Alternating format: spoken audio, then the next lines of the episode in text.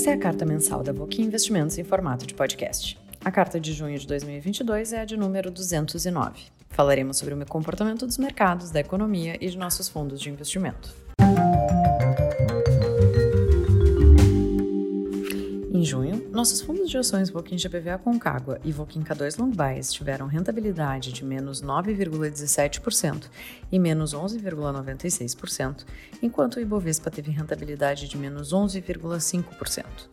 No ano, o Voquin GBVA Concagua está com rentabilidade de menos 6,44% e o Voquin K2 Long Bias menos 9,34%, enquanto o Ibovespa tem rentabilidade de menos 5,99%. Já o fundo multimercado Volkin Everest teve rentabilidade de 0,14%, enquanto o CDI teve rentabilidade de 1,01%. No ano, o Volkin Everest está com rentabilidade de 7,33% contra um CDI de 5,4%. Na primeira parte da carta, nosso gestor Frederico Von Tobel apresenta os comentários da Volkin sobre o mês de junho. Olá a todos que nos acompanham, Frederico Von Tobel falando para a carta mensal da Volkswagen Investimentos de junho de 2022. Iniciamos a carta desse mês com uma frase do Charlie Munger, vice-presidente da Berkshire Hathaway, que diz o seguinte: Saber esperar ajuda você como investidor, e muitas pessoas simplesmente não aguentam esperar. Se você não recebeu o gene da gratificação diferida, você terá que trabalhar muito para superar isso. Charlie Munger. Prezados co-investidores, o mês de junho e o primeiro semestre de 2022 foram marcados por perdas generalizadas nos mercados de bolsa de valores do mundo todo. O principal índice de ações dos Estados Unidos, o índice S&P 500, teve resultado de menos 20,57% no primeiro semestre. Foi o pior primeiro semestre para o S&P dos últimos 52 anos. Em 1970 tinha perdido menos 21,01%. O índice Nasdaq de empresas de tecnologia está com resultado ainda pior, de menos 30,05% até aqui no ano. Índices acionários da Ásia e Europa também estão com quedas. O índice Nikkei 225 do Japão e o índice DAX da Alemanha, como exemplos, estão com menos 8,33% e menos 19,53%, respectivamente. Aqui no Brasil, o índice Bovespa teve resultado de menos 11,50% no mês de junho e terminou o semestre com menos 5,99%. E o índice SML de Small Caps, empresas de menor valor de mercado no Brasil, acumula queda de menos 19,69% no primeiro semestre. Em junho, várias boas empresas tiveram fortes quedas no preço de suas ações. E quanto menor a liquidez, maiores foram as quedas.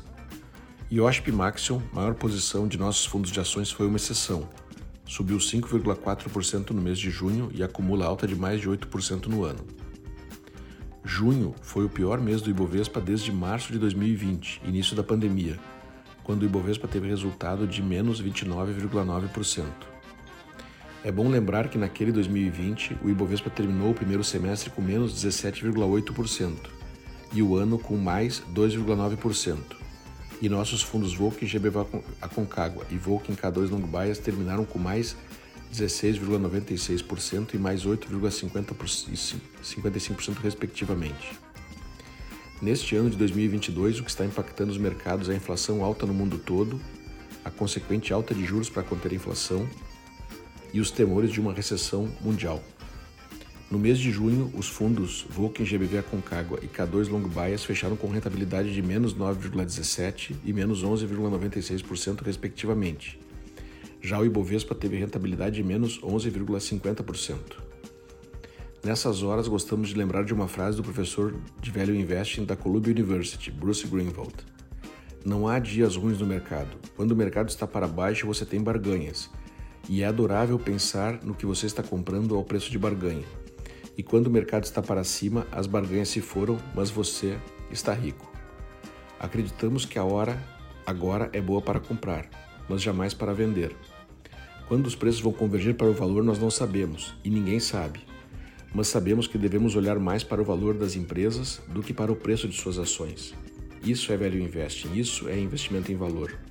Os preços são só importantes para aproveitarmos quando estão baixos ou vendermos quando estão altos. Só o que sabemos dos preços é que eles oscilam e sempre oscilarão. Ao final de março deste ano, o Ibovespa estava com mais 14,48%. Terminou junho com menos 5,99%. Não sabemos como terminará o ano, só sabemos que os preços continuarão oscilando e que no momento temos boas empresas com preços de liquidação. Nosso foco é o longo prazo. Nossos investimentos são uma maratona, não uma corrida de 100 metros temos que olhar para os resultados das empresas em que estamos investindo, não para as oscilações diárias ou mensais de suas ações. Olhar a perspectiva sempre é mais importante e acalentador. Olhar o filme e não uma foto. Isso é investir. E como diz Charlie Munger, ter paciência, saber esperar, ter o gênio da gratificação diferida nos ajuda muito como investidores e nos coloca em grande vantagem sobre aqueles que não aguentam esperar. Sabemos que estamos navegando contra o vento, com juros altos, mas essa desaceleração no mercado não nos incomoda, na medida em que é uma oportunidade de aumentar nossa participação em boas empresas bem geridas a bons preços.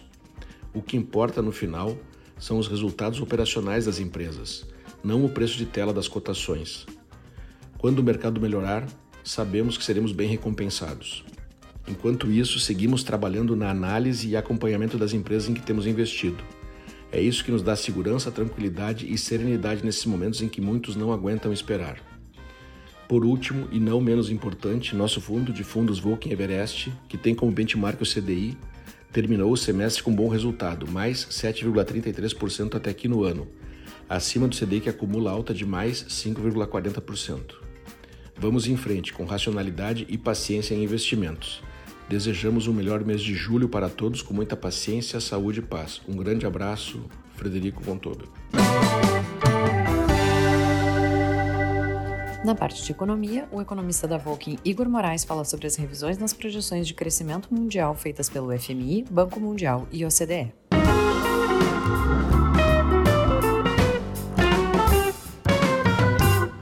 Dois últimos meses foram de revisões nas projeções de crescimento econômico mundial nas três instituições que fazem essa análise de forma corriqueira: o FMI, o Banco Mundial e a OCDE. São publicações extensas que procuram explicar em detalhes aspectos pontuais e estruturais que atingem os países. Em comum nessa última rodada, o corte nas taxas de crescimento projetadas para 2022, devido a fatores como a escalada da inflação, que está reduzindo a renda real, impulsionando a alta de juros e limitando a demanda. 2. A continuidade dos conflitos na Ucrânia, que gera problemas logísticos e de fornecimento de determinados insumos importantes, como o petróleo e o gás. E também 3. As constantes paradas na produção, consumo e comercialização de produtos por conta das contaminações por Covid na maior economia do mundo, a China. A publicação da OCDE, por exemplo, que previa uma expansão do PIB mundial em 4,4%, reviu essa para 3%. Já o FMI, que pelos números apontados se mostra o mais otimista, reviu suas projeções de 4,4% para 3,6%. E o Banco Mundial, de 4,1% para 2,9%. De maneira geral, o Banco Mundial é o mais pessimista, colocando números menores que as duas outras instituições em praticamente todos os países. Porém, um movimento chama atenção. No caso do Brasil, a projeção de 1,5% de PIB para 2022, feita pelo Banco Mundial, é mais do que o dobro do que aponta o CDE. O que poderia levar a uma diferença tão grande? Ao ler o relatório da OCDE, nota-se a superficialidade da análise e é uma visão pessimista sobre nossa economia, onde aponta-se a fraqueza do mercado de trabalho e piora dos indicadores de sentimento. Mas nem precisa ir muito longe para ver que essa leitura confronta os números recentes que continuam a apontar melhora substancial nos indicadores de emprego e renda, e a confiança da indústria e setor de construção civil segue em patamar elevado. O desconhecimento da instituição para com as políticas sociais no Brasil fica evidente quando cita que a alta dos preços dos alimentos e energia gera demanda por programas de proteção social, sem se dar conta do Auxílio Brasil e a forte transferência de renda que foi feita durante e no pós-pandemia.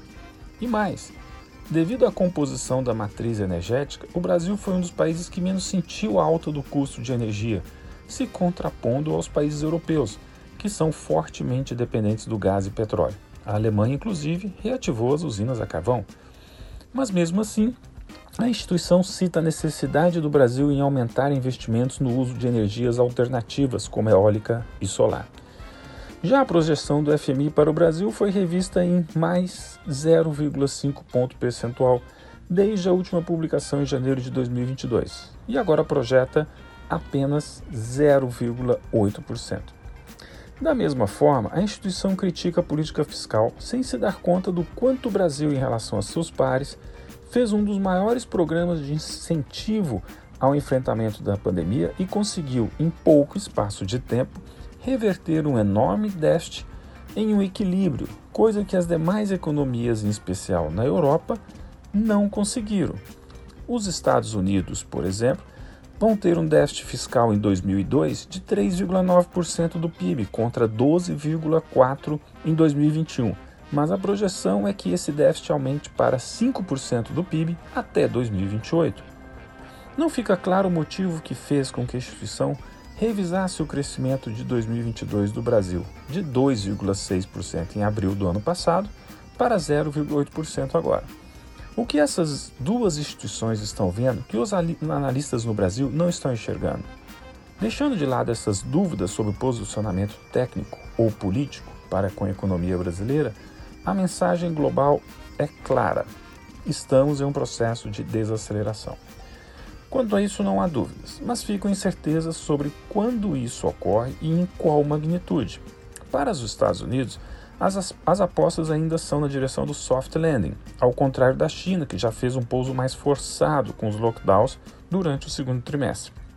Na Europa, ainda há muita diferença entre os países, com alguns sendo mais fortemente atingidos pelo conflito na Ucrânia e disparada do preço do gás, como é o caso das economias do leste europeu e da, da Alemanha.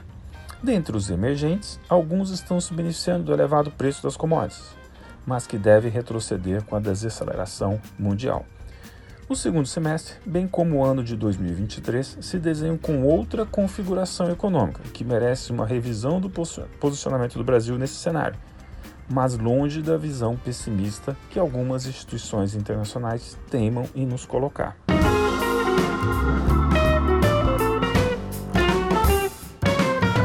Junho foi um mês de queda para os ativos de risco pelo mundo, com a inflação ainda surpreendendo para cima e exigindo atuações mais agressivas pelos bancos centrais de vários países. Ouviremos agora os comentários do time de gestão do Voquim GBVA Concagua sobre esse cenário.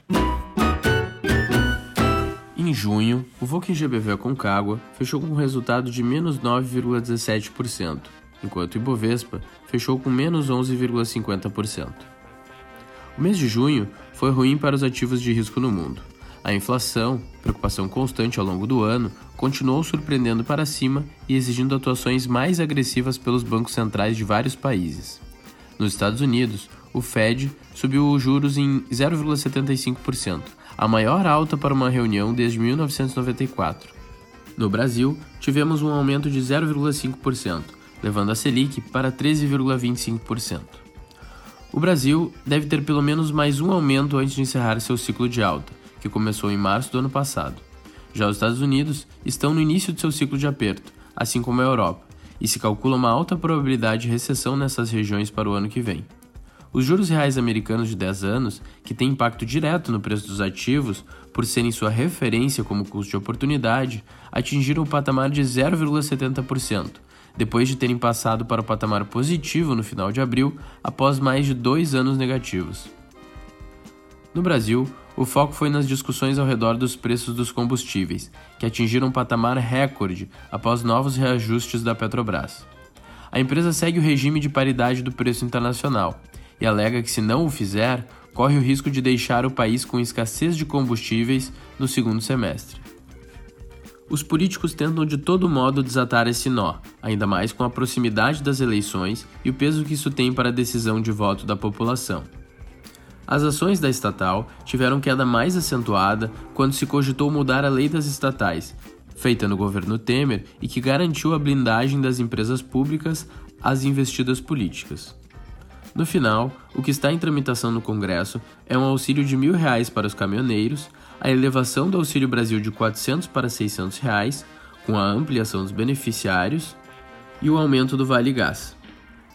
A restituição aos estados pela redução do ICMS para o teto de 17% em combustíveis e telecomunicações está fora da PEC que tramita no Congresso, porque a restituição seria feita no ano que vem, enquanto os outros benefícios seriam pagos nesse ano e findariam em 31 de 12. O risco é que eles não cessem no ano que vem, a depender de quem for eleito. Esse risco já se mostrou mais alto com o aumento do dólar em 10,8% e do risco país em 21,3% em junho. A divulgação das diretrizes do programa de governo do PT também não trouxe tranquilidade ao mercado quanto ao futuro das contas públicas. Apesar do mês difícil, tivemos um retorno positivo na principal posição do fundo, a IOSP. O setor automotivo global vem sendo impactado por dois fenômenos de grandes proporções esse ano: a guerra da Ucrânia, que aumentou os preços de energia e de commodities metálicas, e a falta de produção de semicondutores, componente utilizado na fabricação de veículos e que se arrasta desde o ano passado. À primeira vista, o aumento nos custos vindos da alta do aço e do alumínio e o volume de produção de automóveis bem abaixo da média histórica indicavam um cenário nebuloso para a IOSP, produtora de rodas e componentes estruturais. Porém, o resultado do primeiro trimestre foi animador já que a receita cresceu 36,3% e o EBITDA cresceu 47,2% em comparação com o primeiro trimestre de 2021. O preço médio da roda subiu 52% em dólares, mais que compensando a queda de volume de 6,7%. O preço maior se explica pelo repasse contratual da alta do aço e alumínio, além da oferta de veículos estar bem menor que a demanda, permitindo que as montadoras repassem preços com mais facilidade, beneficiando toda a cadeia produtiva. O mix de vendas também melhorou, com a IOSP vendendo mais rodas de veículos pesados que sofrem menos com a falta de semicondutores e apresentam preços e margens melhores. Outro destaque positivo é a operação de componentes estruturais, que cresceu 81% no ano, fruto dos investimentos que foram feitos ao longo dos últimos anos, aqui no Brasil e no México. No trimestre, também ocorreu nova emissão de debêntures no valor de 750 milhões de reais, permitindo alongar o perfil da dívida ao trocar uma dívida com vencimento em 2022 por uma com vencimento daqui a quatro anos. A evolução da alavancagem financeira é algo que acompanhamos com atenção, pela natureza cíclica do setor.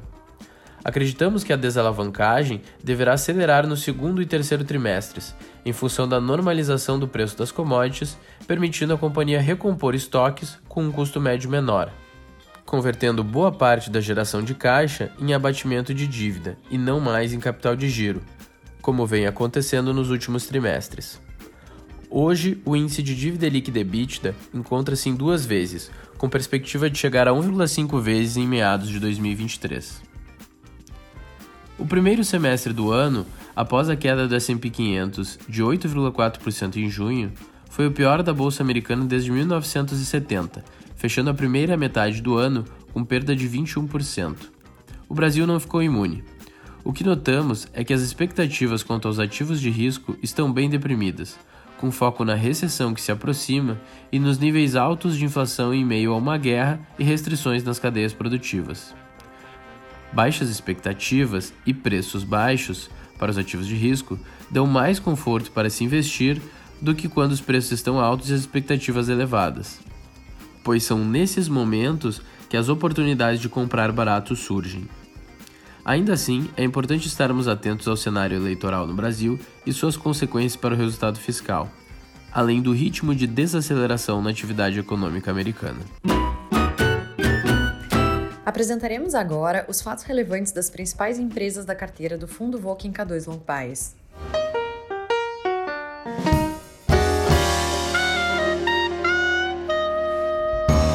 A SER anunciou a compra do Centro Universitário 7 de Setembro por 10 milhões de reais.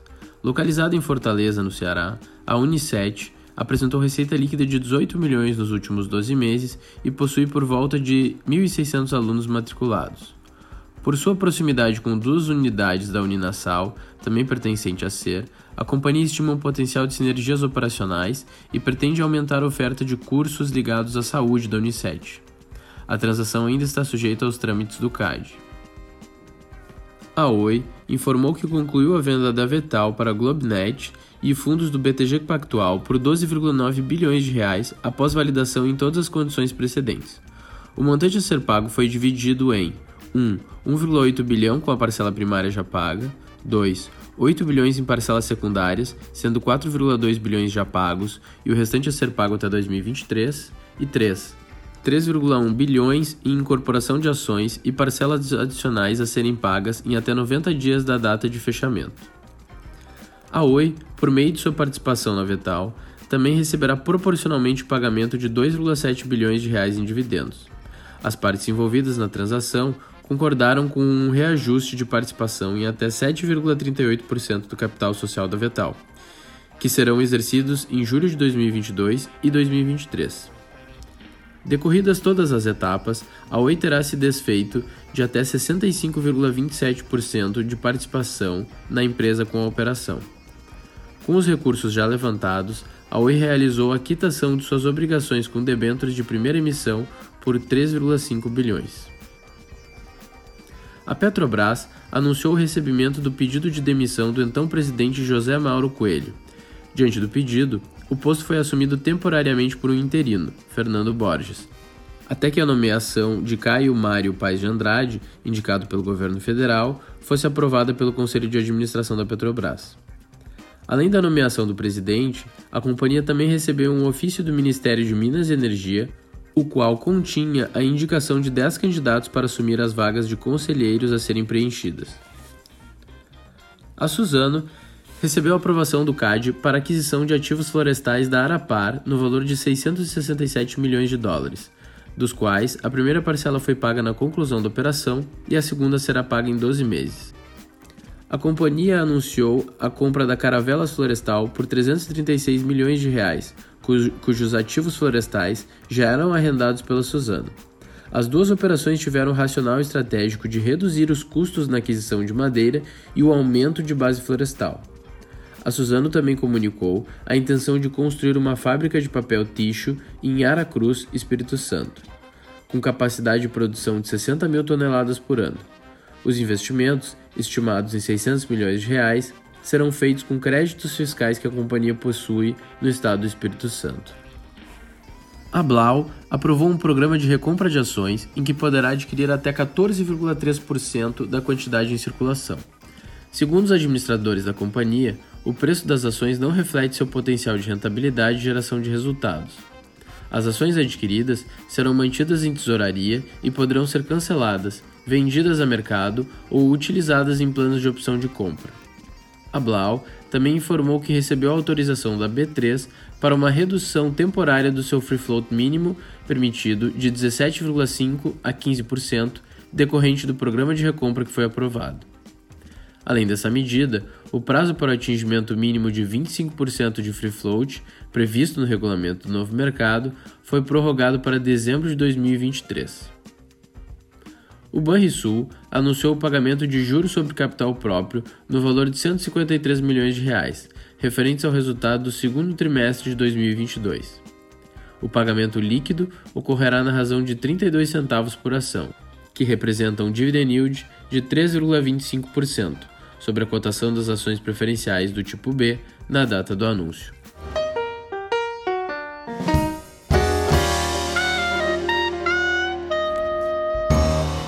Trecho de nossa carta, apresentaremos os comentários do Comitê de Gestão de Multimercados sobre o mercado e os fundos investidos pelo Voking Everest.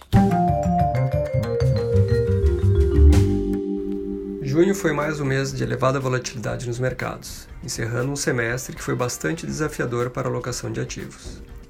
O ano se iniciou com preocupações relacionadas à perspectiva inflacionária mundial, e o surpreendente conflito na Ucrânia impulsionou ainda mais o preço de commodities, trazendo altas nos indicadores de inflação como não se observavam em décadas em diversos países desenvolvidos. As sinalizações dos bancos centrais com relação ao aumento de juros e retirada de estímulos para combater a alta de preços aumentaram, já no final do semestre, a expectativa de recessão em diversos países, trazendo impacto direto de aversão a risco em diversos ativos, principalmente ações. Durante o mês, o Banco Central dos Estados Unidos elevou a taxa de juros em 0,75 pontos percentuais, passando para o intervalo entre 1,50% e 1,75%, e com estimativa de que a taxa esteja em 3,4% no final do ano, ante uma estimativa de 1,9% para o final do ano sinalizada em março. A economia do país começou a apresentar alguns sinais, principalmente relacionados ao consumo e confiança, de que o início do processo de arrefecimento já esteja em curso. Além do pessimismo global, no Brasil, os mercados de juros e câmbio também foram impactados por notícias envolvendo propostas de novos pacotes de benefícios sociais que, da forma como estão sendo pautados, reacendem as preocupações sobre os gastos públicos e a situação fiscal do país. No mês também ocorreu mais uma elevação na taxa Selic, agora em 13,25%, maior patamar desde dezembro de 2016, e com o Banco Central sinalizando provável nova alta na próxima reunião de agosto. No âmbito econômico, os indicadores de atividade permanecem positivos, com destaque para a redução na taxa de desemprego. O Ibovespa encerrou o mês com queda relevante, menos 11,50%, maior queda mensal desde março de 2020.